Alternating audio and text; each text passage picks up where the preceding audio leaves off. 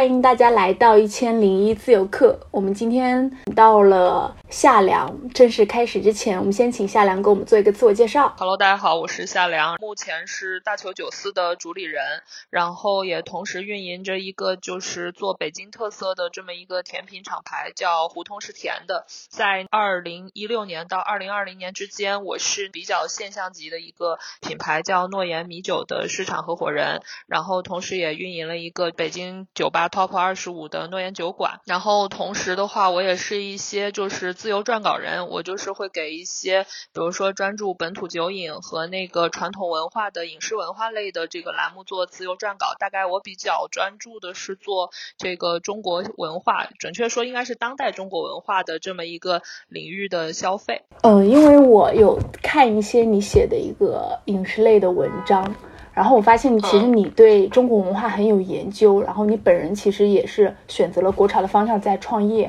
我很想知道为什么你会对这一块儿感兴趣，以及选择更垂直的酒类领域。因为我知道你本身其实也是非常会写的人，我看了你的一些文章，而且你对这个国潮方向你很有研究，所以我很好奇，就是同样是呃做内容出身的人，但是我觉得你好像转型到这种实体，你好像跨越的很没有障碍。呃，是这样。实际上，我说一个我比较完整的从业经历吧。实际上，我们家是标准的理工科成长背景，就是等于说那种偏学好数理化，走遍天下都不怕的那个时候长大的。其实我大学本科就是我学的是财务。就是特别特别标准的成本会计。当时我毕业的时候，我正常实际上我应该去类似于富士康这样的就是人力工厂去做一个好的这么一个财务类工作。但是呢，我觉得这个工作非常非常无聊。于是我后面又去补考了一堆类似于什么人力资源证啊什么之类这种做重复劳动类的工作。我发现我都没有兴趣，因为我不是说我做不好，我就是不快乐。所以到后面我就开始说，那我既然我不做这个，我要找一个我喜欢的东西。于是就是我说。我就开始那会儿，我误打误撞的在那个，就是我本科实习的时候是在那个百度旅游，就那会儿百度旅游跟去哪儿的一个融合的部门里面，说做一个针对全中国的这个温泉呀，或者是各种各样的旅游项目，然后做一个产品运营，我就觉得这样的事情比我去做一个财务更有兴趣，于是我就从这个旅游又进入到了本地生活，反正我零零总总，实际上。在这个我真正进入到完整的一个项目之前，我应该是换了十几份工作了。可能跟很多人的这个毕业的逻辑不太一样啊。我可能觉得我是一个比较异类的，就是我学的是最好就业的工作，因为财务嘛。但是我偏偏不想走这种 easy 模式，我就觉得这种行业它不能凸显我的个人价值，我一定要找那个我能够凸显我自己才做好的事儿。就是我属于那种我有一个求虐的心态，因为我就是喜欢干谁都干不好的事儿，一定要只有我才能干好的。就至少说，至少我是第一波那个先驱者，我要把这个事情做好。我是一直很清楚对自我实现特别特别强烈的人，所以我拒绝这种容易的、随大流的好做的。所以我说我这么换来换去，我最终就是发现说到了最终我干的这个品牌才行。因为我觉得人分两种，其实人本能是对新鲜的事物是会恐惧的，可我好像我发现是反的，我就是越难我越高兴，我就是有天生那种猎人心态，我就感觉像那个就是嗜血的一个。豹子或者是狮子，我看到这东西我兴奋。就是我对不好搞的东西我才兴奋，我对于好搞的东西，我认为那谁都能，那我的点我的价值在哪里？所以就是这样，包括说我去做这个自由撰稿人也是一样，因为其实他们来找我也不是让我进入到那个他们最严格的那个叫传统媒体的杂志那个部分，比如说不管说我给呃国家地理的那个九板块，或者说凤凰 Weekly，他们都是他们的新媒体部门，因为他们做这个东西，他们会去思考，就是既有一些专业性，然后也跟大众会有连接的这样的一个。方式，就因为我有我拥有对生活的观察，然后我又自己本身就很喜欢这样的传统文化，所以他们就是选我也是因为多维度的这么一个选择思考之下吧。就是你好像事情越难，你反而会越冲力，你跟别人不一样。哎，这点我从你之前的播客里面能感受得到，因为我觉得你说话很直接，你表达欲非常的好，而且你声音很吸引人。就是非常厚实，所以我就对你很也很好奇。就是我在想，就是同样是媒体人，我觉得你的这个表达能力其实是能帮助到你创业的，就是你做一些工作。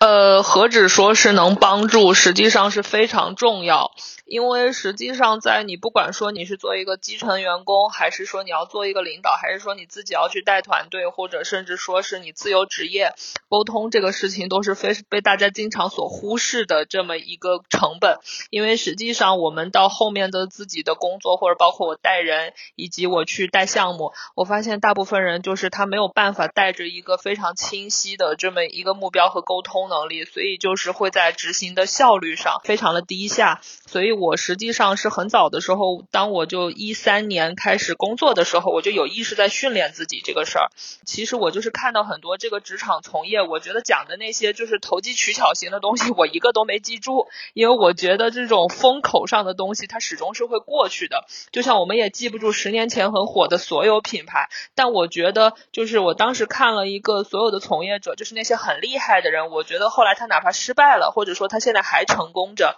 嗯，我觉得他有。有一个非常重要的共性，就是你要做到，就是人家说一个人的价值真正的体现，不是说你当时什么样，是你自己的不可替代性。那我基于说我的不可替代性是怎么样呢？那我觉得一定是一个综合选项，它绝对不是你某一个单一技能，因为单一技能都会随着时代而过去。综合综合属性，就比如说你的灵活变通，你的沟通成本。你的这些东西，就是这些隐形成本，会成为就是在尤其是二，因为二十七八岁左右是一个职场转型期，就这个事情非常非常有益于我在二十七岁之后没有面对任何的这个就是职场焦虑，就是我很早就训练到我自己，如果我不能做到带团队，那么我至少是一个会让大家第一反应会选，因为选我是最省心的。就是早期的时候，我们刚入职场的时候吧，实际上都会跟你讲什么，你的学历是最重要的，当然学历非常。重要，但这个事情不是只有你才行，你的沟通能力或者是等等，这是就是省心，因为省心这个事情会成为职场上或者说是工作或者所有环节里最重要的一个事儿。嗯，对你这个沟通能力是天生的，还是你后面其实有做训练啊？实际上，我能说我曾经是个社交障碍吗？就是我完全不知道怎么跟人正常的聊，但是我真的曾经是我甚至来说我那会儿何止说是就是说从社交障碍到社交恐惧，然后我就逼着自己要面对，因为你要达成你自我实现，你就一定要把你天生的那个短板给克服掉。比如说你想要过这个颤颤巍巍独木桥，那要下水，面对的办法就是你多下几次水嘛。你就多失败几次嘛，失败了又能怎么样呢？你也不是个什么玩意儿嘛。就首先你要放掉这种就是你自己的那个顾虑，比如说丢人啊这些东西。所以我到后面就强行逼迫自己这么训练，然后就训练了两三年。因为我就是认识了七八年的朋友都觉得我现在有社交牛逼症，所以我就说那个社牛、社恐啊、社交牛杂，所有的类型实际上都是可以改变的，但核心在于你是不是有这个欲望。因为我就是对于改变自己有强烈的欲望，我对自我。我实现有非常非常就是大的这个诉求心，所以我就会这么做。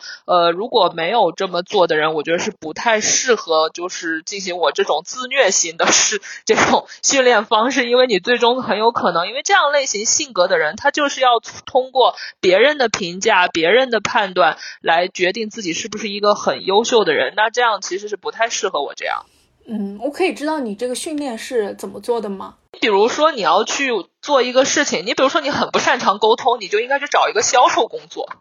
就是你的沟通就会决定你能不能得到这个成绩，你就硬训自己，然后你就成功了。但是现在大多数人都是比较贪图安逸。大家会更想的，就是在自己的舒适圈里面选择舒适圈，那就接受自己可能终究是一个一无是处的废柴，然后自己就在安全区里待着，就会被淘汰。这是一个就是选择了就承担后果。差不多两三年，我就会换一波朋友吧。的确就是这样的，就是最终物以类聚，人以群分，就是上进的人跟上进的人，然后自己比较觉得现在的生活很舒服，那就会长期相处。我觉得这个东西每一种生活方式都是可取的，就看你选择了这个生活方式之后，你能不能承担这样的代价。明白，就是我刚刚从你那个话里面听到有一个词儿，就是你目自我实现的欲望很强烈，而且我我会觉得你目标感很强。就是我跟你沟通下来，所有的东西你就是非常有目的，而且你办事感觉效率非常快。是的，因为就是按照我自由职业之后，就是我二零年我离开了，就是之前的诺言品牌，这个其实没有什么原则性分歧，我们俩的对于这个定位啊、未来目标啊等等就不太一样了。我跟之前的合伙人吧，然后我自己离开了之后，实际上我试水了大概十几个项目，然后我发现就是那种好几个月推不动的事儿，的的确经过了我很快就推得动。因为我就是抓大，典型的抓大放小。我目标导向，我来到你这里，我就要给你带来结果。我是这样的，因为我觉得，就很多人的工作上的一个非常大的问题是始终停留在过程，然后或者说是只要想了一个浅的就去干。呃，我觉得是一定要在一个程度上达成了它的质变，这个事情才是有效的。所以我一定要所有的环节都在线，但是我会给这些所有的事情达成一个优先级。这个是你做了多久开始呃领悟到？是在实体店的时候，诺言的时候感觉到的，还是你之前的工作风格就是这样？因为我是一六年加入的，然后我其实一五年之前，我更多的是在一些就是互联网快消品公司或者说是大平台那样的公司，其实它天生就要求你很有效率，但你是跟着它走的。但不得不说，那样的经历就塑造了我比较有系统的思维，这种思维是小公司很难具备的。但是我说，我觉得在那样的平台，我并没有什么竞争力，因为我的本科学历其实就是一个普通的本科。不是九八五，也不是二幺幺，我更多是要靠我个人口碑去走天下的。所以，我如果在那样的一个环境里进行内卷，就比如说我现在去更多的大厂，我终究是没有出路的。因为在大厂，实际上你选择的是一种基本没有你自己，你是在拿时间换金钱，然后拿身体换高薪，不能自己掌控你自己。我不太喜欢这样的感觉。我是综合思考的，就是我感谢那段工作经历，然后我真正达成了质变的话，确实的确是从一六年。到了这个诺言之后，因为跟这个诺言老板的当时的原因呢，是我闲的没事干，我写了一篇公众号。因为当时我之前有一份工作是写公众号的，当时那个公众号还是挺流量的，那种流量号吧，就是写这种比如北京最牛逼的十个酒吧，就是那种特别闹、特别燥、特别有名。我觉得这不是我自己的诉求，我的诉求就是我觉得我是要去我自己喜欢，因为所以我当时写了一篇公众号叫北京十家小酌微醺的灵魂酒馆。我觉得这个标题就是我真正想安安静静喝一杯酒的人，我是会对这个东西有共鸣的。然后我当时发了之后，我就发给那个其中几篇，因为那些酒吧是我真正我自己很喜欢，然后我跟老板就是喝着喝着也很熟，因为工作压力很大嘛。就我没有想到那篇文章意料之外，突然莫名其妙在我没有刷量的状态有二十七万的阅读，就短短一礼拜之内。然后真的把这些店的生意都带火了，所以后来诺言老板就邀请我去加入，因为其实当时那篇公众号火了之后，我那个号当时一下子从只有十几个人，然后一下子粉丝涨到了五千人，就那一篇。对，所以在那样的一个事情之后，我就思考了一下，我觉得，嗯，我可能说我不想做一个流量，因为我觉得写公众号，我就突然已经摸到了那么一个流量红利、流量密码。因为当时还有很多 MCN 机构就过来跟我说啊，你过来写这个吧。但是第一，我说客观原因，我觉得我当时形象不太好。第二个是，我觉得我始终在做流量这个事儿，我就是那个很普通的什么博主 A、博主 B、博主 C，我不想干这样的事儿，我还是想要做一个就是由我参与到很深，然后我能自己去定义的这么一个品牌。然后当时因为有很多也有很多做消费的或者是餐饮公司来找过我，我只觉得诺言是最特别的，因为老板是我为数不多看出来，他说他要提升这个产品的工艺，我觉得这个是做产品非常认真的人，因为他投入了将近大几百万了，在做。建厂呀，这么重的环节，然后呢，他又说他要做品牌，他想做电商，他也想做酒馆。我对于这种什么都想做的人，当时的我精力过剩。就是充满了认可程度，于是我就在那儿，就是说先给他构建电商呀，我又做酒馆。实际上我就是把我在互联网时期的那个知识给全部用上了，所以就是我觉得那个品牌目前从转化率来说算是比较成功的。你是怎么看待它的成功呢？你觉得诺言它走对了哪些方向？我觉得就是他知道要做自己的护城河。因为我实际上我一直不是很认可那种，就是我觉得有多少钱办多大事儿嘛。比如说你是一个有很有钱的公司，你要做这个行业的第一，你要怎么样怎么样是 OK 的。但是我觉得说那种就是他缺少一些自己的东西。诺言是有自己的文化主张的，是有自己的这个品质要求的。我觉得这是好的东西，他就不需要在风口，就是不会因为这个风口过去了，他就不活了。他就是他会拥有自己真正忠诚的人。明白。虽然我没有去过诺言酒馆，但是我在大众点评上看了，就是它的一些评分，评分非常好，四点八。然后它的那些评论，大家都是会觉得这是一个真正用心，然后小而巧的一家酒馆。我觉得是真正做出口碑了。呃，是的，因为我就是那个真正拿用户思维在做那么一个酒馆。就那家酒馆之前，实际上它是一个比较中产的，就是含蓄的。但是我觉得说，我说不行，我说要那种，就是我说我来这儿了，我没有办法拍照发朋友圈，我说一定要选几句很好的 slogan。我来到这里了，但我不想写那种烂大街的东西，所以就是我选了一些就是又吻合场景又有文化，然后感觉又对，我觉得这样的东西才是三合一的。那些文案迄今。都是我选的，比如说进门的那个世间所有相遇都是久别重逢，然后比如说后面你在吧台里会看到喝酒是结束一天的最好方式，这是我很喜欢的作家海明威原句那个喝酒终结一天，我觉得他感情色彩并不好，所以我叫结束一天，然后。在这个再到边上还有一句，那是我的原创，但是现在被很多人用了，我也不想追究了。就是酒是世界上体积最小的游乐场啊，这句话是你写的，我我在朋友圈见过这句话。对，这句话是我写的。当时其实他这句话的出处是有一句中国的古语叫“酒里乾坤大，壶中日月长”，但我觉得它太老气了，所以我想把它换成一个现代语境。因为我觉得游乐场就是一个酒给我的感觉就是体积最小，所以叫酒是世界上体积最小。原话是游乐园，但是后面叫游乐场，我觉得也不错。嗯，哇，这句话原来是你写的，哎，你完全可以去个广告公司做文案。你有这块的天赋，但是我就是觉得我不需要进入那样的公司，我不想服务，我想做自己的东西。明白，但是你真的是用很做内容的一些方式来去经营一家店铺，包括你给我发的那一些品牌的一些形象包装，它都是内容的一部分。呃，是的，邦诺言它的酒是米酒嘛，米酒让大家联想到的就是东邪西毒，或者比如说是金庸武侠小说里的这种米酒这个味道。但是我觉得我希望他用一些现代人的语境，我不想用那种很老旧，因为诺言米酒是现代的工艺，但是是比较中国的口味，所以他是我觉得第一个就是最早一波真正的在做国货的人。就不是现在，比如说我画个牌子，然后我的东西是被国外人定义，我是拿着全世界最好的工艺在做中国的味道，这是真正的从源头上开始做国货，不是那种在抄袭的这样一个，所以我认为这是它真正的护城河，是它的产品力就非常棒。所以就是它的文化，我是附着在这个产品力上的，不是割裂的，就不是像现在，比如说什么做国潮，然后只是写了“国潮”两个大字，然后东西还是人家的，也没有什么自己的原创。当然，这个东西还是说的客观一点，他们读书太少了嘛。对，所以呃，诺言这个它就是从米酒开始往外延伸的，本身就是非常中国。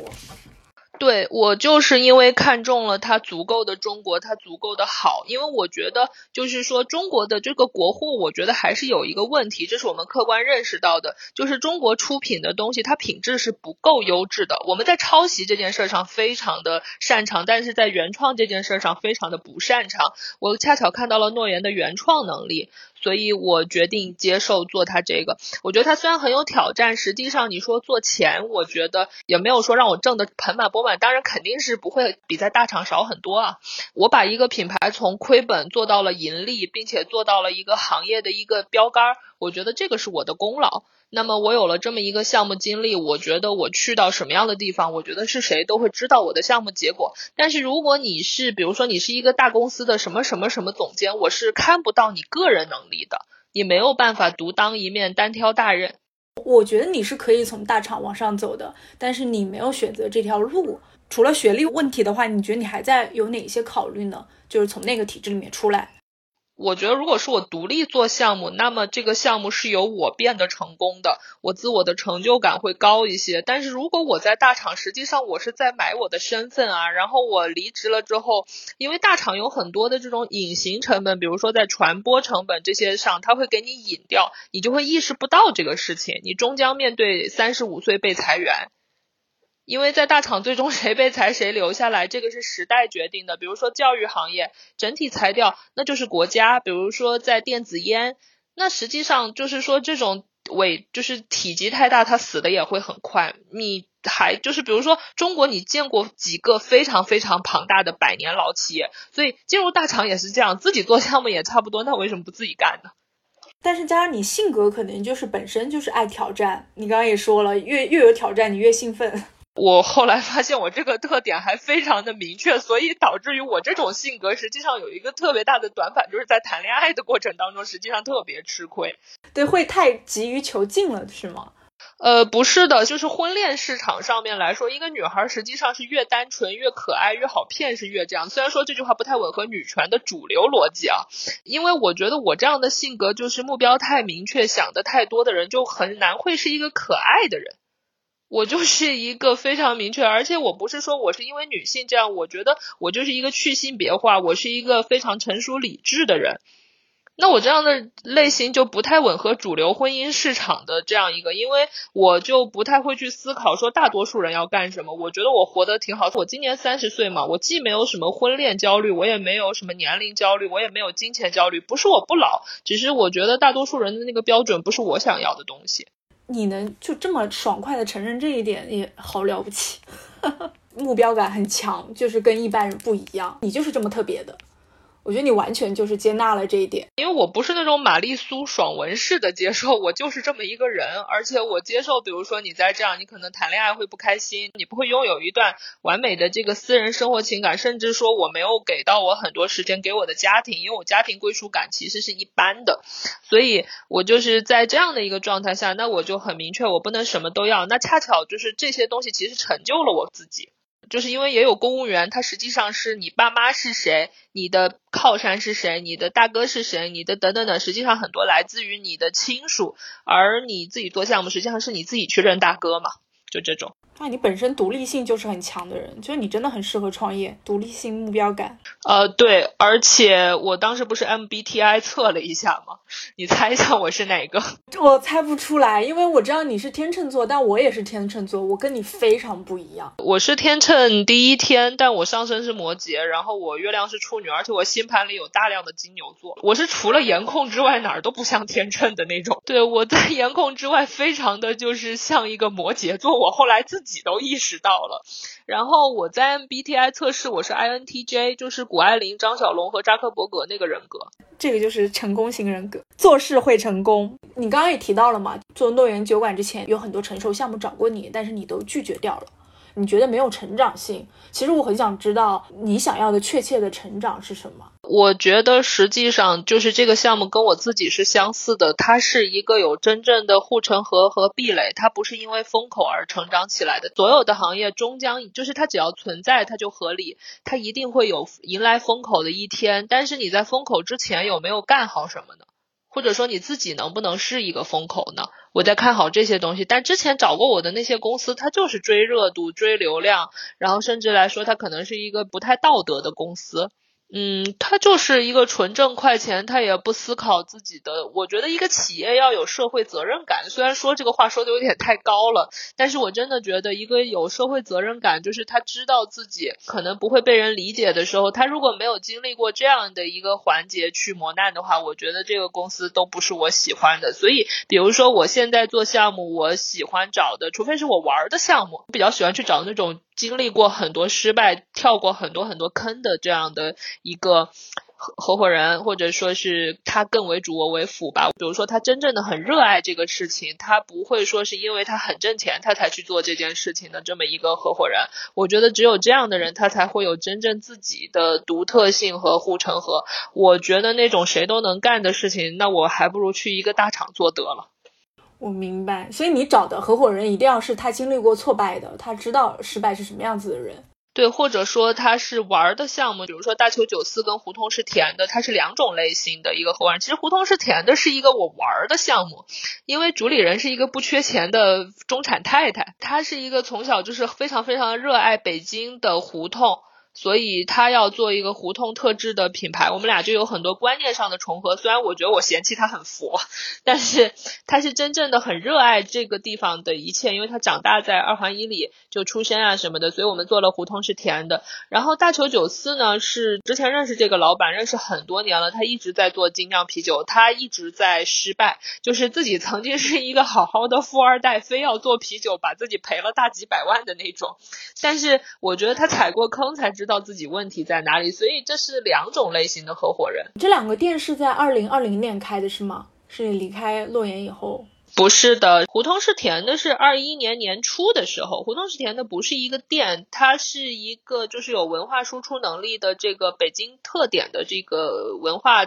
就是叫文化消费类品牌。就是我是一个做胡同味道的甜品，但胡同味道不是大家传统认知当中那种什么爱窝窝呀、驴打滚这种，就是北京小吃，不是这种东西。胡同是甜的，是我们拿了一个拿全世界最好的甜品工艺，做了一些北京原味道，比如说像那个慕斯。丝大家都会做嘛，我做了山里红，就是山楂，就是北京特殊的一种味道。然后比如说酸梅汤慕斯、香醇棒蛋糕，就是我做那种当代人喜欢吃的口粮。然后我们觉得胡同的甜品不需要做的很高大上，我应该是像主食厨房的菜团子呀这样类型的东西。它和普通的店有什么不一样呢？我想知道甜品店。首先，它不是一家店，那个房子就是我合伙人姐姐的，她自己就当年买的房子。其实她实际上她卖这套房子，我觉得她可以不用挣钱了，就是她这套房要卖能卖一千两百万，比较有钱的一个中产了。所以我说她没什么饥饿感，但是她又想要干比较接地气的事情，她是真正的热爱这件事儿，我觉得她就可以持续下去，她也不会那么急赤白脸。对，尽管就说她可能没有研发那么快，也没有就是这些，但是我觉得。得它是一个可以走很久很久的事情。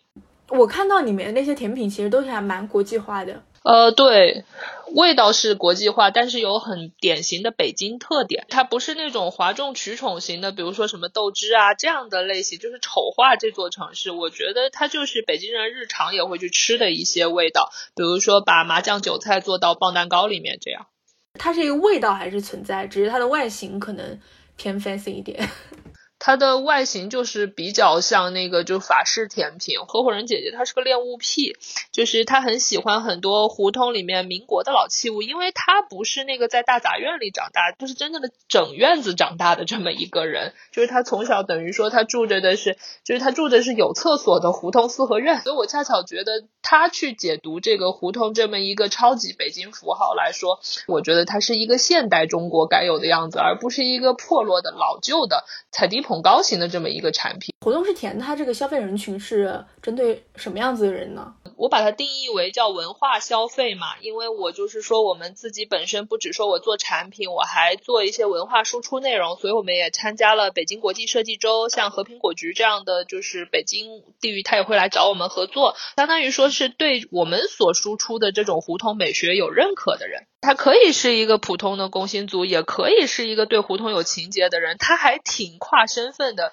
而且这个品牌的转化率非常高。尽管说可能粉丝不多，也就一万来吧，但是他整体其中四五千人全是买过这些东西的人，而且人均客单是可以达到大概五六十的这个样子，因为它的复购率还是不错的。因为我们出的那个产品，就是说有一些是外形上，你比如说可颂，比如说大家都是吃牛角面包嘛，羊角这个是很西方，我们就加入了碱水，把它编成麻花，把它做成就切成五花肉，所以我们叫碱水五花可颂、碱水油条可颂、碱水麻花可颂，他们就觉得又好玩又好吃。因为方子是大家现代人都接受，我只是换了一个表达形式而已。哎，我觉得这个也挺有内容感的。就是可能内核是本土的，但是你用它另一种方式来做了一个包装，让年轻人更能接受。我觉得这个其实也是做内容的这种方式。现在大家都说做私域嘛。我后来发现，我一直就是有做私域意识的事儿。我觉得，就是你从这个刚需的功能上，比如说价格上，你让大家来消费你的时候，实际上，你除非你是洗衣液或者你是新就是餐巾纸，但你哪怕这样，你也会在其中，你会选哪个洗衣液看着更好，怎么样？它一定是有一些情感上的共鸣，或者说是文化上的认同。或者说是兴趣上让我找到了非常垂直，就是非常有 sense 的那么一个瞬间，我就觉得说我一定是要做一个有特色的商品，没有东西会存在谁都喜欢。所以我恰好是因为这个，所以我就要做一个，哪怕我只做那一小部分人，但是如果他非常非常的就是爱我和固定的来消费的话，我觉得这个品牌它就是成功的。它不是说你有那么多的用户，你有那么多的用户，他最终他不来买你，我觉得这就是失败的。就作为一个品牌来说，而不是一个平台。但是我觉得这个真的挺需要原创力的，或者它的你的创造力，这对于一个品牌来说。对，而且原创能力是最核心的环节，因为技术实际上你只要花钱去找一个技术工种，它基本功是达标，就是等于技工类它都 OK 能干。但是你和别家的不一样在哪里？这个就是你自己对你自己品牌的这个品牌塑造上。所以你帮这个胡同是填的，主要是做一些呃品牌上的一些运营，是吗？对品牌上的规划、市场上的合，其实我和这位姐姐，因为我们其实是在玩这个项目，她并没有办法说，她只能说她是不赔本的，因为成本被压得很低吧。等于制作有一些放在河北的一些小工厂，然后偶尔在这儿做一些私房研发，它成本其实就是来说还可以，就是在成本控制上，我们这个环节是做的很不错的。然后说客服什么，有时候是我们既然还有一个小助理，没有很高的这个支出，就是拍照来说是我拍，因为我自己兼职还是摄影师。一个能做自媒体的人，一个优势啊，就是你又能做内容，但你又有品牌意识，同时你还能就来拍照。对，所以就是拍照基本是我做，然后就是比如说设计，有的时候找一些朋友来兼职帮忙做一下，然后毕竟也不会收你很高的成本，然后觉得你好玩，可能还给你免费做。大球九四是有实体店的是吗？对，大球九四呢，实际上是我朋友当时他在精酿做了这么多行业，就摸爬滚打了将近。已经八九年了吧，然后大球九四的成立时间是去年的十一月，所以说时间其实寿命很短，但是它我觉得它现在达到的热度，比如说做了这么几个月，我没有花钱去做推广，它有将近一小一万的这么一个收藏数，点评上我觉得是 OK 的。然后包括它能拥有这样的一个，就是能到目前为止来说，店面不会赔出花去了，因为前期投入挺高的。就是我觉得按照财务核算来说还可以，因为我觉得我在大球上面实际上有很多我个人的更多的输出吧。因为大球涉及的比较复杂，是它还有一个实体空间对外的运作，而且它在产品环节实际上是比较弱的。就我立了一个大方向，但是实际上还在摸着石头过河的这么一个阶段。做大球这个品牌，这个名字是其实是我朋友。提的，因为大球是等于叫古代九官之长嘛，我要做一个有这个就是有中国特点的这么一个品牌，那我就要找一个中国的名字。那大球的这个，比如说品牌主张。还有什么？就是它的名字这么的中国，那我就应该做一个有中国特色的这么一个品牌。那么我们要选一个什么样的视觉符号？因为好的品牌都叫所见即所得嘛。就像无印良品，你就能感觉它是一个很简约的信息符号。然后泡泡玛特，你知道它是潮玩。然后说这些东西，我要选一个这样。然后我们当时就在思考，比如说大球，它是这个先秦时代的，就是古代周礼，周礼其实是一个先秦时代。然后先秦时代的这个最典型的艺术风格叫青铜。那青铜这个艺术，它就拥有非常可视化的这么一个就是艺术方，因为青铜你们就能想到它是青色，然后又有黑色，所以我们的盘子也是窑烧型的。然后所以我的名字，包括我的酒标是古代的那个青铜器上的青铜纹路，因为青铜在这个周礼时期它是祭祀用的，所以它有很多神话的，所以有动物，有非常高的谷物，所以这套我觉得我就可以一直玩下去。比如说包括像我的菜，我起的也是那种，比如说什么甲光精灵呀，乌云。压成就是那个金戈铁马的那个时代的感觉，然后包括先秦，就是在颜色选择上，因为我的甜品实际上我要可视化，所以我用的是一个先秦五正色。在这么一个状态下的话，我觉得说大球至少目前在体验环节它是系统的。我是能感觉到，听你讲下来这一套东西都给人感觉有一个环境感，你一进去大概知道这个是在卖什么，然后这个是文化是什么。因为这个也是我之前，比如你说你要做一个精酿，就是精酿这个东西，它就跟精品咖啡一样，它核心的东西我觉得有在地性。就是比如说我来到了中国，我是要做一个北京品牌，所以北京气质的，你比如说金 A 或者是牛皮糖，它都是北京，只不过一个老外看北京，一个中国人做北京嘛。那比如说我要大球，我是要做一个什么样？我是东方的还是中国的还是什么？所以我确定我要做一个中国的，然后我觉得我要做一个象征中国的生活方式，那我就要追本溯源，所以我要说我做古中国。因为我们最近正在想要做，比如说我跟露营的结合，那我肯定我不可能说我去做一个美式的生活方式，那我一定比如说我开开心心，我一定讲的是二十八。星宿就这样的东西，就是我们传统当中非常棒的一些中国文化，就是《山海经》这样类型，我一定是就是中国人的想象力，我要是一个中国语境的产品。确实，我会觉得大球还是蛮适合北京那边的感觉，它就不是任何什么江南流水啊，就这个就跟北京不太符合。但是先请，你说青铜，说金戈铁马，它跟北京的气质就很符合。比较粗犷，呃，实际上是西北地带的风格，但实际上它就是说，因为北京是帝都嘛，所以它相对是比较粗犷。论得奖数，论品牌齐全，论开店的数量，北京是亚洲的精酿中心，东京都没有这么多的品牌，香港也没有。但这个你本身是也是需要你对酒类文化和呃，甚至是中国文化你要很熟知的，你才能把这两个结合的很好。呃，对，因为我本人是，就是我我写酒，因为歪打误撞在诺言时期，我发现我对写酒这个东西，我恰巧游移在发烧友和多数人中间那个维度，就是。我是喝东西，但是我不沉溺于，就因为我是一个理性的这么一个用户，所以我目前在就是说后期就不方便细数的是，我要做一个酒类的电商这么一个项目，不是跟现在品牌无关，但是我发现就是我属于大多数人的消费诉求叫理性上瘾，就是我能够找到很多很多很细腻的点，比如说你不需要花很高的成本，你就能获得它。你可以很理性的上瘾，就是你可以在所有的时间开始喝我们一直没有被量化的那么一个环节，在干这些事儿。我觉得你真的哎，如果是做广告，你真的会非常的优秀，就是你对客户的一些想法，包括你对系统性的一些排布。对，但是我觉得广告行业没有办法自主啊，你还得听到甲方很奇怪的很多诉求，所以我觉得我真的没有办法当一个服务人的乙方，我所以我也没有去广告公司。那去年跟这个大九九四合作，其实这两年实体经济一直不太好哎，所以我很想知道为什么你会还是选择去跟他去做一个这样的合作。为什么不是更自保一点？合作这个东西，我觉得他是自己愿意去投入很多的。因为现在其实客观讲真，没有哪一个行业是好的。呃，就是你自负盈亏，然后这个人他毕竟有一定的经济实力，然后我觉得他也是一个就是没有那么追风口的人，是还是可以玩一玩的。就因为我毕竟平时自己也做别的项目嘛，我的造血能力还是有的，没有说对大球有那么大的压力。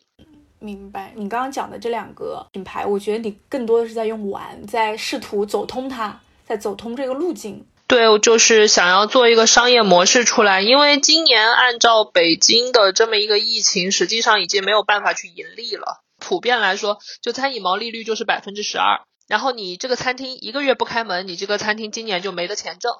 但这个疫情已经导致不能无法思考盈利这件事儿，所以说想靠着开店去改变自己的这两年真的不是一个入局的好时候。我一听到你有在做这两个品牌，我就在想，诶，为什么你还这么有勇气敢去，特别是做大小九四这个？去年我的付出是少的，而且其实我等于算是技术入股的这么一个状态，就我的损失相对还好。但是你还是要赔哈投进去很多精力嘛。那我觉得说在这里至少是你自主的项目，其实也没有那么多人愿意说放心让你去用它的项目，因为目前来说，我觉得供应链呀，还有这些很重的环节，并不是我所擅长的。所以你刚刚也提到，其实你觉得这两年是不太好入局的，是吗？做实体的，你给到的建议？呃，我觉得就是首先实体店，你现在想在这个一线城市北上广吧。你想要在一个好的地段开一个好的店，比如说大概以一八十平到一百五十平的这么一个店来说，你的投资成本得备好一百五十万左右。对这个成本，就是你想要扛到一个基本的养店期的话，至少是这个成本。就是我觉得很多人是没有这个经济实力的。那基本就是你从你会发现，就是比如说你开一个店，你从开始的定位，就是很多人其实没有我这个从业经历，他是根本没有办法做到我这么精准的定位的，所以就是导致于说他开店就会用自己的人情呀，或者是开一家小而美的店，比如说咖啡馆。那你比如说你要开咖啡馆，你就要想好你投资一台机器，你的店租、房租、你的人工、你的这些东西，包括你想好一下你有没有自己的独创能力，因为现在瑞幸已经把这个市场的价格带做的。非常透明了，你有没有能力做到瑞信的性价比？如果你不能，你就要想好你在店里能够提供这个就是区别于瑞幸和星巴克的服务是什么？因为星巴克也被瑞幸挤压了市场份额，而且现在喜茶也有很棒的咖啡特调。那么你这个店你做的，比如说你做的是社区店，那你就要想好你的受众是不是周围的人，周围的人到底有没有消费力？然后或者是你比如说你要做一个商业地带，你想要吃流量，你想要做这些，那你就要想好你的成本可能会翻倍。而且，工商、食药、消防以及这些各种各样的街道，以及不好搞的邻居，这种人情的事情，你是不是有能力去面对它？嗯，这个都是非常现实，我觉得。对，所以我就说，女孩们被那个什么 开家小店荒度余生。你开了个店，你就休想歇休息。那个什么开店是文艺青年，开店的成本非常高的。你就是稍微出了一点问题，你根本就是以完美主义的人是不太适合进入这种叫琴行，因为开店的本质还是买卖，就是你只要做买卖，你就你就想好，你一定是要非常非常的新。以前其实做餐饮还是一个比较挣钱的事儿，但现在。在做餐饮实际上是成本非常高，最现实的问题是大家手里没钱了，就是消费者少了。就比如说这一次北京的这个恢复之后，然后我就问同样在开店的人，没有人说迎来了报复性消费，就甚至是哪怕说人流没有改变的，他客单价也下来了。而且大家现在感觉也不太消费了，你知道吧？这个经济下滑形势太太厉害了。对，而且我们那天我跟那几个开酒吧的老板在他们家吃饭，然后说你有没有觉得在疫情之后你自己都习惯了不出门了？我说对哦，所以那既然你自己你自己是个开店的人，因为开店的人他日常功课就是得出去去别家消费，看看别家做的怎么样。那自己都这样了，那何况对待别的这样？我感觉你这个就相当于在劝退了，大家千万不要轻易开店。我其实是变相劝退人，我的确觉得现在开店是一个综合成本很高，就是你比如说房租的议价能力，你一定得是一个做品牌。就算比如说我这种经验丰富，开店开这么久了，我一开始这不是品牌的时候，我还是没有办法拿到低房租的。就哪怕说你拿了低房租，你比如说你想省这个事儿，你想开加盟店，那你想清楚了，加盟费这个事情就是一个坑爹的事儿。在中国做加盟，那绝对就是交智商税去的。我不大建议任何一个人去做。做加盟店，你最终它的投资回报率一定会比你想象多一倍、两倍、三倍。因为选址当加盟店，它要开这么多家的时候，它是没有办法去综合思考你这个商圈合不合适的。感觉，嗯，什么路都不太好走。就如果你要去走独创的话，你要去自己做品牌的话，其实也不好走。加盟店也不好走，都不好走。就今年你上班的人面对被裁，你当老板当心血本无归。你哪怕说在国企工资也降，今年就是一个不好的年份。我觉得更好的心态就是说控制自己的消费，保证精神健康，然后说选择在你能力范围之内看得懂，而且是不太建议去做这种盲目的投资。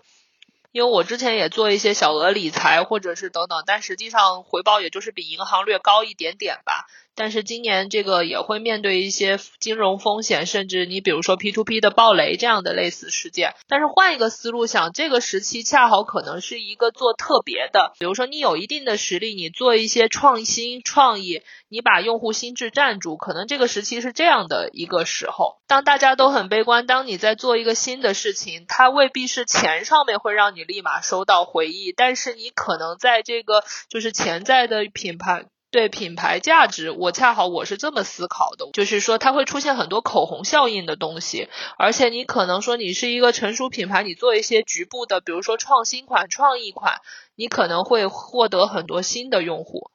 我觉得就是两面来看，不建议现在就是没有任何的经验进入到一个盲目的新领域。但是如果你已经就是说发现了一些就是你已经生根的领域，你可能在这个领域里做一些创新，我觉得这可能会是一个机会。因为我一直觉得危险就是机会，当然前提也是因为我一直都会有这种理财储蓄，所以我没有我有一些经就是这种特殊时期的免疫能力。感觉现在这个阶段是对于想要创业的人，可能是一个撒种子的好机会，就是慢慢的去培蓄一些能量。对，储备自己的认知吧。现在就是说，因为创业的核心还是钱，就是你还是这个变现。因为现在已经出现很多私募基金，大概三个月投资不出去一个项目的事儿了，就说明大家整体金融市场也不太看好现在的创业氛围。所以你本人现在为止是没有焦虑感的吗？因为我跟你沟通下来，你还是蛮理性的，非常非常理性，在做一些学习或者在做一些储蓄。我其实觉得我最大的焦虑就是我没有焦虑，我真的没有焦虑。对工作，实际上我很知道我要干什么。然后包括你说未来，实际上我觉得如果我都要面对这么严峻，其实有比我面对更多的人，就是负债比我重的人，然后想要的比我多的人。因为我就是我属于就是我就要这么多，然后我也为此而付出了，所以我基本上我的投入跟回报是对等的。就我不是一个贪心的人。而且可能我还有一个特别奇怪的地方，我真的不爱消费，就我不爱买任何东西。就我是一个，就是比如说日用品，我一定是那种能在拼多多上用习惯了，我不会去淘宝买的人。但你本身是在做消费品类的东西，就是你本身还是很讲究生活方式的人，我感觉。可能因为我是一个极度理性的人，那么我喜欢的东西，比如你说我在喝酒这件事上，我的确是不太省钱，在咖啡。喝酒这两个东西上，我是不大省钱的，所以我就说我每个月会限定好，比如说我这个月的收入里面多少多少，我是花给这个酒和咖啡的，因为我的确是喝惯了好的东西，我不能喝普通的。吃饭我也会吃好的，但是我就不会去花钱买奢侈品，我也不会去花钱就是买美妆护肤什么的，其实就是这样的一个，就是我理性想出我必须在哪一块付出是大的，就是我要放纵自己的及时行乐的东西，我就会花出这个单独的消费。价格带来，但是如果你比如说刚需的，比如你说我用一些什么新相印纸巾啊、蓝月亮洗衣液，我觉得我就去找那个最便宜的渠道，拼多多就挺好的。我是这么一个性格的人，就是易耗品，我觉得能够囤，然后能把这个成本控制下来，所以说我是有一个总成本控制意识的。这个可能也是我觉得我学会计学迄今还能被我用上的一个知识基础吧。这个也是你就是去做一些运营，帮人家去做规划，是已经成为了你的本能了吧？进入你的生活了。对，就是因为我帮人卖消费品，因为我甚至还帮忙做奢侈品，我都知道大家在消费这个场景的时候心得是什么。所以我很多朋友做产品经理嘛，所以我看过你哪怕说相亲类网站或者说什么，我都知道你，比如说你进入这个语境里你要干什么，我都清楚你要干什么了，我怎么会被洗脑呢？所以你会更清醒一点。明白，呃，我就不会被任何的消费主义所洗脑，就是我很擅长制造瞬间的感动，我就不会被瞬间的感动所感动，因为他们可能剂量还不如我。你真的是一个幕后黑手。所以你完全知道大家这个消费心理是是怎么回事儿？对，就是你要做潮流的，你要时尚的、轻奢的、贵的、仪式感的，我都有一套对应的数据库在里面。就类似于，虽然说可能在细节上会有大差不差吧，但是我大概清楚。除非说你是精英富人那样的一个圈子，那我觉得跟我接触不到。我觉得只要是中产及以下的这种中国百分之九十六的人的消费心态，我都是能摸明白的。我刚刚听到有一个你谈的观点，我还挺感兴趣的，因为我觉得这个跟国潮也有关系。就是你说到的，现在其实就是一个适合创新创意的一个阶段，在目前的这个社会环境下面。然后我也有想到，其实国潮这两年一直被吹得很厉害，就是它在大家在大家眼里面，这个也是一个带有创造性的一个词儿。因为实际上它有背后的经济动力，也有我们的一些情感因素。呃，经济动力呢是进口的产品税加的非常重。就进口的税能加到多重呢？可能能加到翻倍、三倍，等于说经销商就是成本下，就是这个成本骤然上升，然后消费者的需求下降，那基本这东西就没利润可挣了。所以这是一个进口，所以恰巧就培养了很多我们本土的产品。你比如说我做的酒，像国产的威士忌、国产的葡萄酒、国产的金酒，它就开始往势头上走了。这是一个经济原因，因为可能对于普罗大众而言，他们并没有贵很多，供应链。也好，它就可以上来。还有一个原因是，现在上面在倡导文化自信嘛。对，因为现在中国主流的意识形态，其实要做大生意嘛，你还是要看一看国家在说什么。就是我觉得这个叫政治敏感度，你应该看一眼上面它到底在倡导些什么。就是比如说人民日报，或者比如说这样级别的官媒，它到底在倡导什么东西？你比如说我要做文化自信，那文化自信的核心，那就是一定要消。消费。所以像我后面我自己帮别人写稿，我还去采访过我前老板。经济环境已经这么不好了，中国始终还是在一个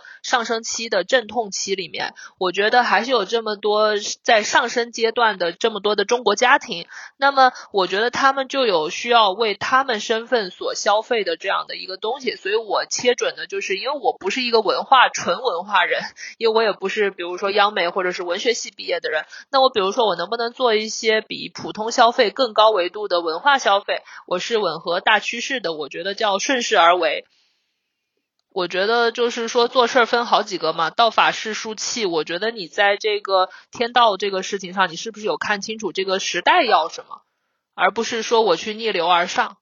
但是我觉得这两年国潮也有个问题，就国潮它很难去学，你知道吗？就是它没有东西，像中国人经济他非常爱学，就是就国外哪个牌子火了，然后拿到中国来学一下，它就也能火。但是国潮这个东西，它有一个很深的文化底蕴嘛，你真的要去很研究它才行。一方面，新的事物也很难让年轻人买账，因为如果你太就是追根溯源的话，其实年轻人也不懂。我觉得还是要看你说的是什么国潮，你比如故宫淘宝卖的就挺好的呀。法喜寺的那个凌云府是不是大家都喜欢？然后你比如说花西子是不是卖的也很好？那尽管褒贬不一嘛，我觉得运营啊，或者是做品牌，实际上就是在跟用户建立一种共同语言。你是不是找对了这个语言？你有没有用他们听得懂的话？比如说，实际上我觉得，就哪怕你说你去看这个我们的这个古偶剧、宫斗剧，你去看最近很火的《梦华录》。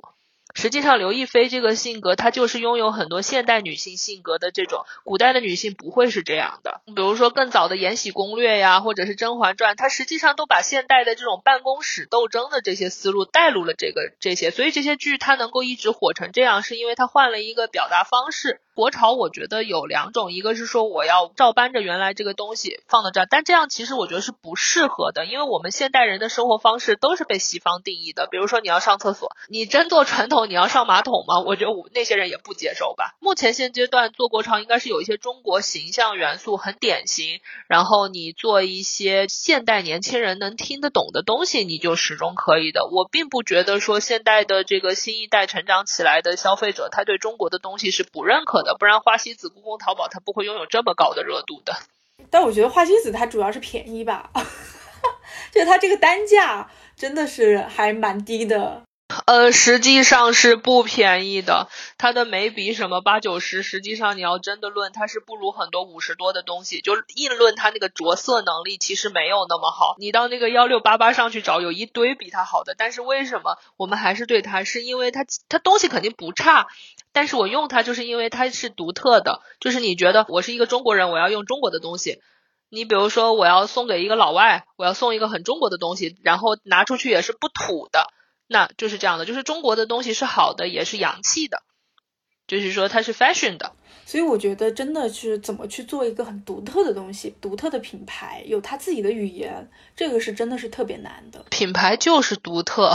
品牌只影响力是一部分，但是独特性也是一部分。你做不到这些就不是品牌。品牌就是中国没有真正的品牌，很很长一段时间里面，我们就是在抄袭别人。这么直接会不会不太好？并不会啊，八九十年代的时候就是这样的呀，就是我们的崇洋媚外，不就是因为别人的做工又比我们好，形象又比我们先进。就是你说很简单，开汽车，那我选择国外进口的汽车，我选择特斯拉，不就是因为它好用吗？国产的东西它没有那么好用嘛？我觉得这个是一个最基础的东西。尽管我们是制造强国了，但是我们真正是非常缺原创的东西。我们不是制造强国，我们迄今也只是制造大国而已。我们缺少真正的原创能力。比如你说像电视芯片，就这些核心研竞争力，我觉得中国还有很漫长的路要走吧。因为毕竟经历过那么久的折腾，然后我们拥有那么传统，然后美国又是能够就是比如说他他遇到了一个比较顺利的时期。但是我觉得要对中国的未来有信心。你本身就是在做国潮方向的，如果你没有信心的话，其实我是说不通。的，我觉得就是你放到一个漫长的时间线上，中国也曾经引领世界呀，那它是不是要重回巅峰？因为四大文明古国，我们其实还是算活着的一个古国，就是虽然说在历史定位上有分歧，但是我觉得说至少说文化没有真正的断代。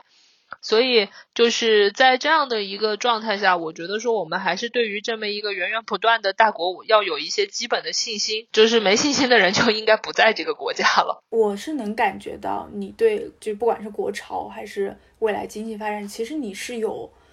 比较积极的一个态度的，因为现在太多人唱衰了，但是我觉得你的态度还是非常积极的。因为我整体这个就是说，我的理性成分实际上跟我家的这个理工科基因有关系。因为去看凯恩斯啊，或者是等等，经济危机是始终都有的，就每几十年都要有一次，它都会并发别的症状。所以我说是一定要有，就你不能祈求自己一直活在一个上升期，它没有一个阵痛期。我觉得这个还是要就是接受这个事情。我觉得，因为我一直是一个长期主义，我不是一个短期的人，就是我不是说做这个事儿我要立马看到回报的人，我不是这样的人。所以就很多人说我现在干这个事儿为什么当时没有出效果？我说你再多等半年。比如说你跟我一起做，你得有这种能扛过半年的实力。我说你连这样的一些能力都没有，我觉得我没有必要跟你进入这样的一个合作。就是如果你不相信一些价值或者是价格，或者因为我觉得有很多的风潮，它不是短暂的，慢慢慢慢的，可能它前五年你都发现不了它会成为主流。对，但是我觉得相信价值本身吧，我觉得就是。相信最朴素的，相信就是你你自己，你是一个 中国人，你就对你自己的国家信心一点就 OK，我觉得这是没有问题的。你是一个很有坐标的人，那种掌舵感很强，就跟你自己自身自信有关系吧？我觉得你本身应该就是非常比较有自信的人。呃，对，我觉得就是因为曾经就是我觉得我小时候我是一个怪人。就是我的成长背景，就是因为我实际上我跟很多人的看法会不太一样。但是你比如说你跟别人不一样，正常一点的思路是不是就是说我错了，我要融入他们？但我不一样，我反正觉得他们配不上我。我这个思路是逆向型思维。比如说大家对于这种流行的东西和这种边缘的东西，实际上它的需求是，比如说是一半一半。就是我我有的时候我也不想看视频，我想做一些深刻的思考，或者说哪怕它是二八。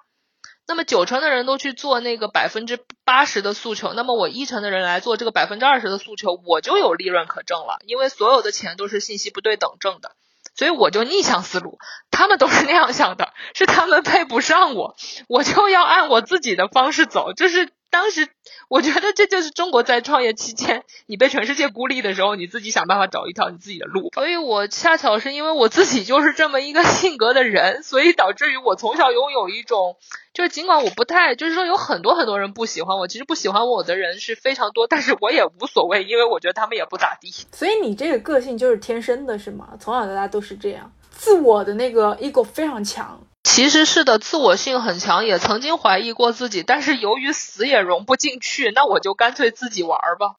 但是你也走出了一条自己的路啊，就是我感觉喜欢你的人应该会非常喜欢，就你这个个性。呃，是的，其实我觉得人性是有一些自己的洞察和等等的，就这也不能说我自己就是人生导师，因为我才活到这个人生的这个三分之一左右嘛。但是我觉得说我至少知道一些人的基本的恶劣和这些东西，就是。这些时候，我反思我自己，我不要做成一个既要又要还要的人，我只要做成一面，我不要所有人喜欢我，我也不要做平均主义，我就是我自己，我喜欢的人就特喜，我只要那一成的人喜欢我，九成的人烦死我无所谓的，而且也完全不影响你往前走，就寻找你的目标，完全不影响，因为我倒不是说我要比他们牛逼，我要证明给他们看，因为我发现我的确实，我后来我反思，我好像有一个心态我是不太有的，我要证明给谁看。因为我的内心就觉得他配不上我的证明。那你内心有过一些碰撞吗？激烈的一些，就是跟外界的一些碰撞，自我怀疑。有啊，就是我谈恋爱就总是失败呀。我谈恋爱经常不太顺心，而且且非常失败。我觉得我的谈恋爱就是一个反面教材。但是你比如说工作当中，我应该是一个比较正面的教材。所以我的情感关系大部分是家庭，或者比如说我的私人部分来说，就不是一个很正面的部。就不是说我的家庭关系有不好，是我自己的家庭观念没有那么重。就是像很多人是不乐意去说自己的私事嘛，或者是怎么样。但是我觉得有一些东西，就是因为就是那种，因为我有一些做社会学的。朋友有的时候会来找我聊一些天嘛，我对于就是私人边界感，你只要不到一个绝对的边界，我觉得都是 OK 的。你比如说我的爸妈很早就离婚了，这个，然后我也没有觉得他们影响了我什么，因为我爸是一个对家人很负责的事情，那他跟我的妈妈。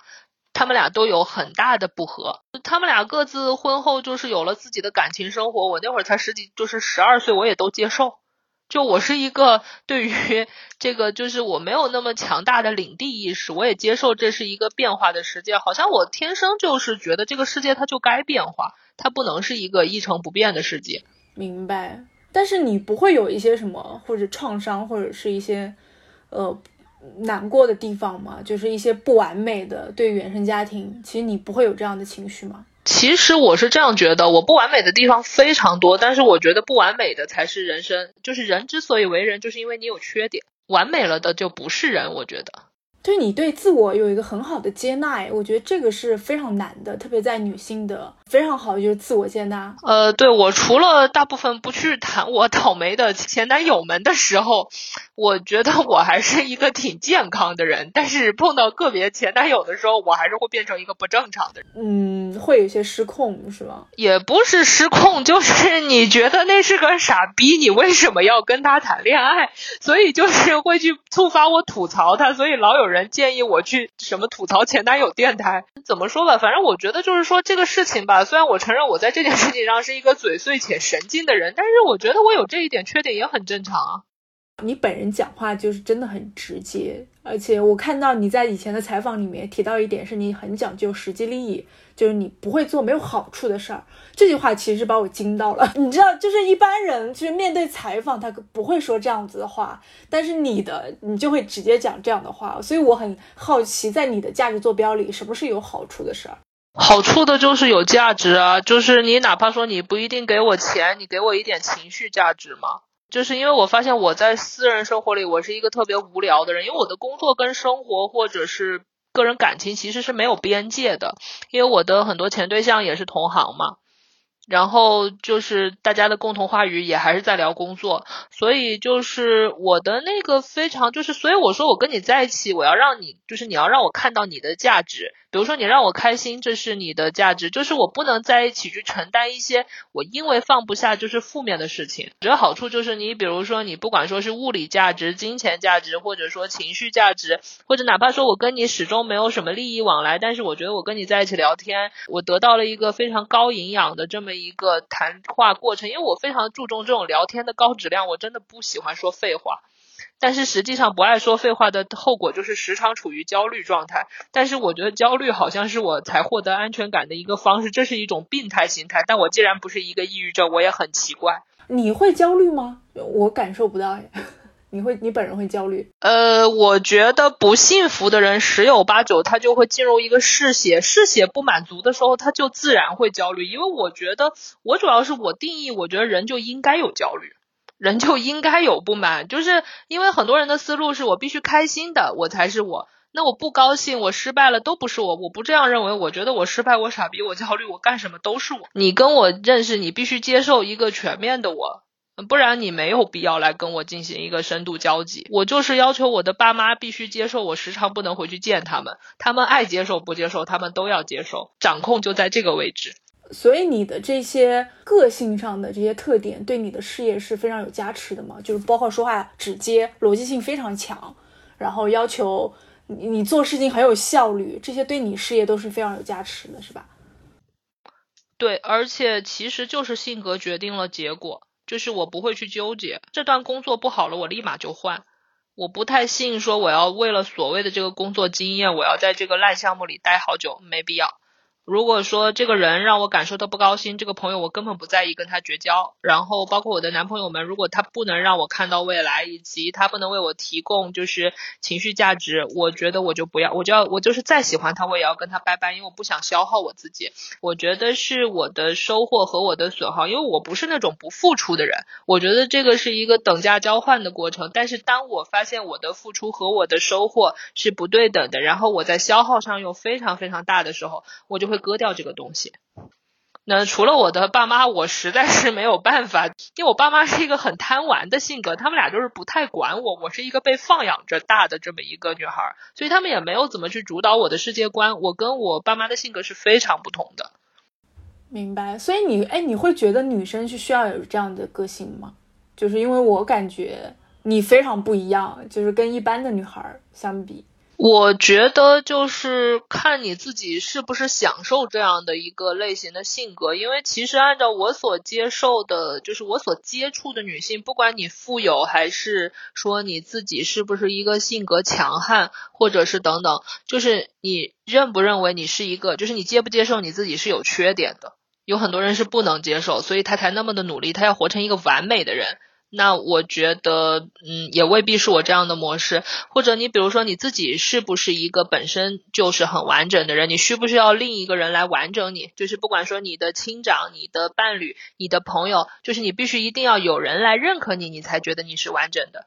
就是这样的状态下，就是就不太适合我这样的思维模式。我就是那种认为我自己特别特别完整，所以我就觉得我自己现在活得可开心了。我最大的焦虑就是我咋一点焦虑都没有。我除了间接性嘴丧和和嘴毒之外，没有任何的毛病。哇，我我在跟你聊天之前，我一直会以为你的个性是你成功的一个很大的原因，就是你直接，你的目标感强。但后来我发现其实不是，是你本身非常接纳的你这个个性。你在你个性上可能会有一些调整，但是你完全就是遵循了自己的一些天性，这个才是你最牛逼的。呃，对，我觉得这是老天给我一个特别大的好的，有就是我始终没有怎么被外界干扰过。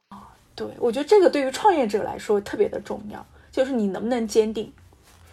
你能不能承受失败或者不如意。是的，就是而且我觉得，就哪怕说这个世界就剩我自己一个人，我也可以还活得还挺好的。我不是那种一定要有人陪伴着我心里才能走下去的，倒不是主动喜欢孤独，就是我也跟人聊天，但是我就没有那种我一定要去找一个另一半的那个状态。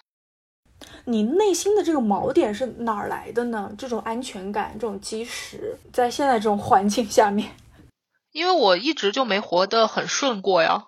我一直都是那种 hard 模式，就是这个事儿不好搞，我去搞定它。我始终就没活在什么太平盛世里啊。因为我从小是一个很严格的教育长大，因为我的家人成绩都非常好，就是那种呃九十年代自己考到美国去，靠就是我的家人就是那种全额奖学金出国的，他们一直就是在创业在奋斗。就我们从小就是那种吃苦教育，但是我认为吃苦教育很傻逼啊，就是会让人对这个幸福的吸收能力有问题。我觉得始终就是因为我始终没觉得说世界有好过很久，世界一定是在下沉和偶尔间歇性的阳光明媚里活着的。我觉得人生不如意十有八九，这就是对的。就是因为恰好我处于这样的一个阶段，我长期处于不太开心的状态吧，所以就就是说不是那种就是不是特顺，也不叫不开心。所以在这样的一个状态下，所以我就很坚定，因为我一直就是这么生活的。就像很多人来采访我，还来问我说：“你从上班呀到创业呀到自由职业，你会有什么不适应吗？”我说：“我一秒都没有啊，我一直都这样。我上班的时候我也要自己出去找找事儿，我就是这样的人。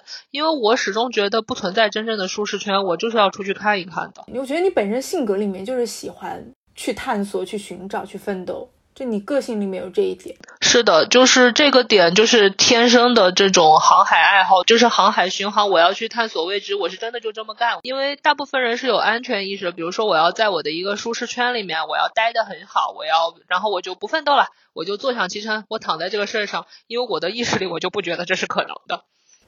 对，但是你不会这样觉得这样会很辛苦吗？因为我不是纯粹的辛苦，我的工作是我自己主动选的，我也不会觉得它有什么痛苦和辛苦，因为就是我觉得这个事儿就是我值得自己在这么多范围内，我没有选一个我不开心的，就是我自己要这么干，那我为他付出辛苦也没有什么。就像你跟你很喜欢的男孩在一起过苦日子，你会觉得这个日子是难受的吗？分手了以后可能会觉得会。对，但是那个是一个人会背叛你，让你造成了，或者是这种具体的分解，或者是具。体的困扰让你不开心，但是你跟这个日子就是这个部分。你比如说，是不是挫折成就人？我觉得挫折不会成就人，但是挫折是不是你的一部分？就挫折带来的结果是不是给了你这些东西？我觉得是给了的呀。跟你聊下来，我会发现你对一些就是选择，包括一些价值观，你都非常坚定。其实我跟一些女性聊的话，大家其实不太会，大家都是摸索着，也不太确定。但是你的一些价值表达就是非常的直接。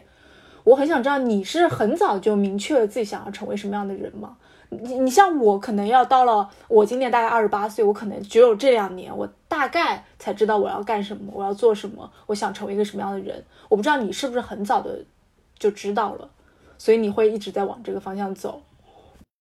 呃，是。因为我在二十岁之前，就是说我不知道我会干什么，但是我觉得在二十岁之前，我就确定我要我不要活成多数人定义的那种人。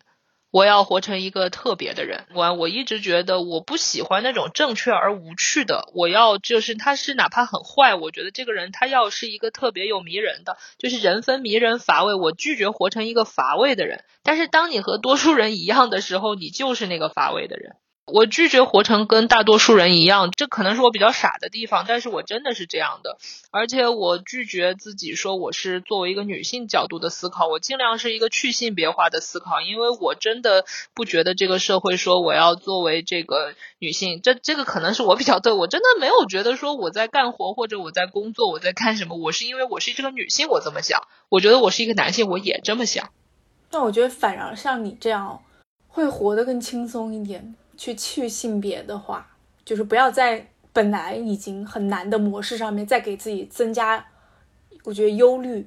呃，是的，因为我觉得就是说现在这种女性议题或者是等等，我觉得说大家，因为我觉得有这种偏激的女权，也有这种就是我觉得他认为女性就是要被照顾或者是怎么样，我觉得不是的。你首先是一个人。然后呢，你就客观承认女性在肉体上或者是硬碰硬的这个事情上的弱势，那你去选择能够发挥你长处的这么一个就 OK 了。我实际上我始终是一个除了大姨妈时间就不太记得自己是个女的，但我也没有打鸡血说我证明我要比男的都好，我没有这样的想法，因为我可能工作的大部分时间就是和男性一起工作居多的吧。但我觉得你的很好的一点就是你真的是接纳了自己，不管是哪一个方向上面，就是你对性别也好，就你对自己的一些目标感，或者你包括你承认自己是个很实际的人，而且你你也说你很早就想就会明确自己想要成为什么样的人，我觉得这一点也非常牛逼。呃，是的，因为当时那个瑞坤不是当时在办交流会的时候，然后我发现就是有很多女性她就是。会不太自信，他们其实长得也不难看，然后呢，工作也不差，但是他就会很焦虑，自己是那个不够好的人。其实我觉得就是来说，可能我觉得这是我比较幸运，因为我从小没有被这种性别教育给压迫。就是因为我觉得我们中国的这个上一代的教育里面非常非常不好的一个地方，就是他们教给一个男孩是你遇到事情你的本能要冷静要勇敢。然后他交给一个女性的是你要顺从，你要你要不出事儿，你要这样的一个。我不是说一定要逆来顺受，但是我实际上觉得女性的这个自信，实际上就是在从小被潜意识植下了这个东西的，这不好。对，但是这个后期成长，看你能不能甩开这个事情，我觉得很难。所以我觉得我始终比较幸运，不是说我的家庭多么多么的健全，是他们不太干预我，就是我自己也很坚定，我自己要干什么。我觉得这一点可能是，就是我自己也觉得比较可取的地方。因为我真的就是很奇怪，为什么有那么多美女是不自信的，有那么多丑男是那么的自信。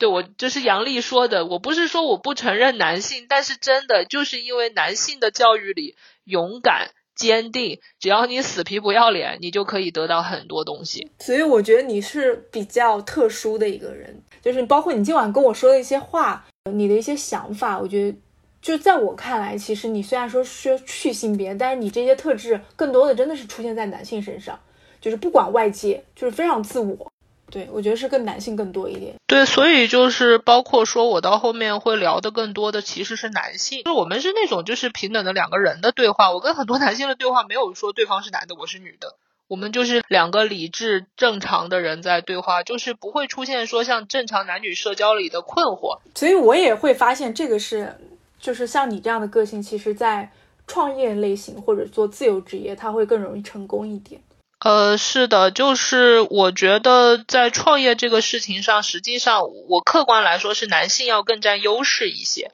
因为女性有很多自然的生理结构上的疾病，就是到了年龄就会有的，我觉得这个是要面对的。这个社会的评价价值体系里面，我觉得对女性也是不公平的，就是男性他只要事业成功了，他的私生活、他的私德有问题，他的等等有问题。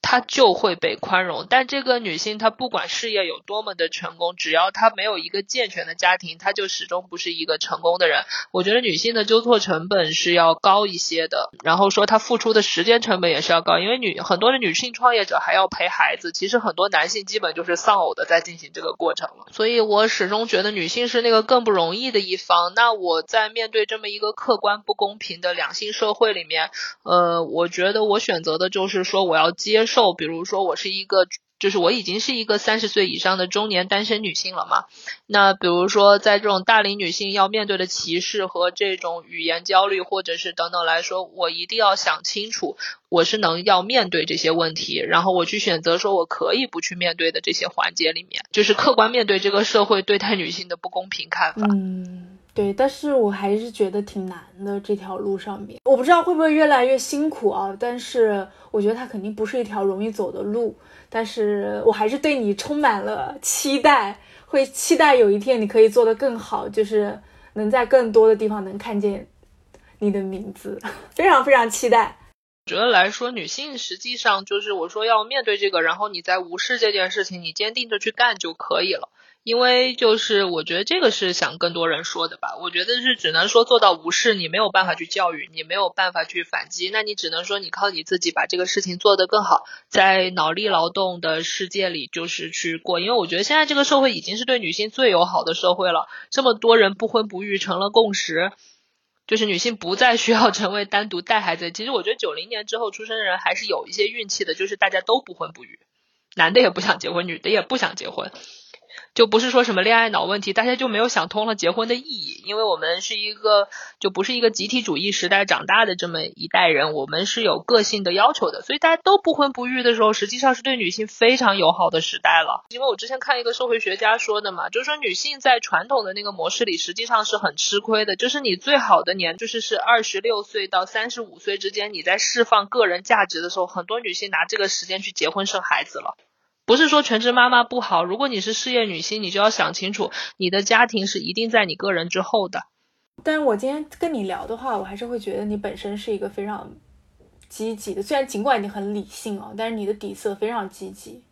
就是一直在往好的方向去看。尽管你也说了很多劝退的话，就是包括开店做品牌，说了很多劝退的话，但是你本身还是非常积极有力量的，就是从你身上能感知到很多。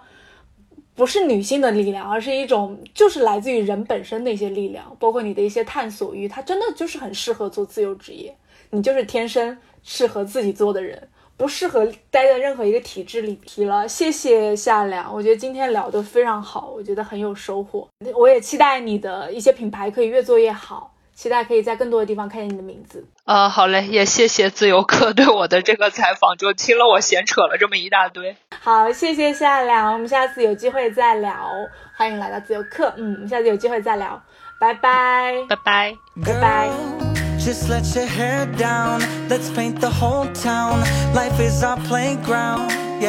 But I'm not a kid no more, so I must open doors and make you feel like the lady you are. My mama raised me to be classy, not flashy. I'm happy to please you. Though I can tell that's not what you're used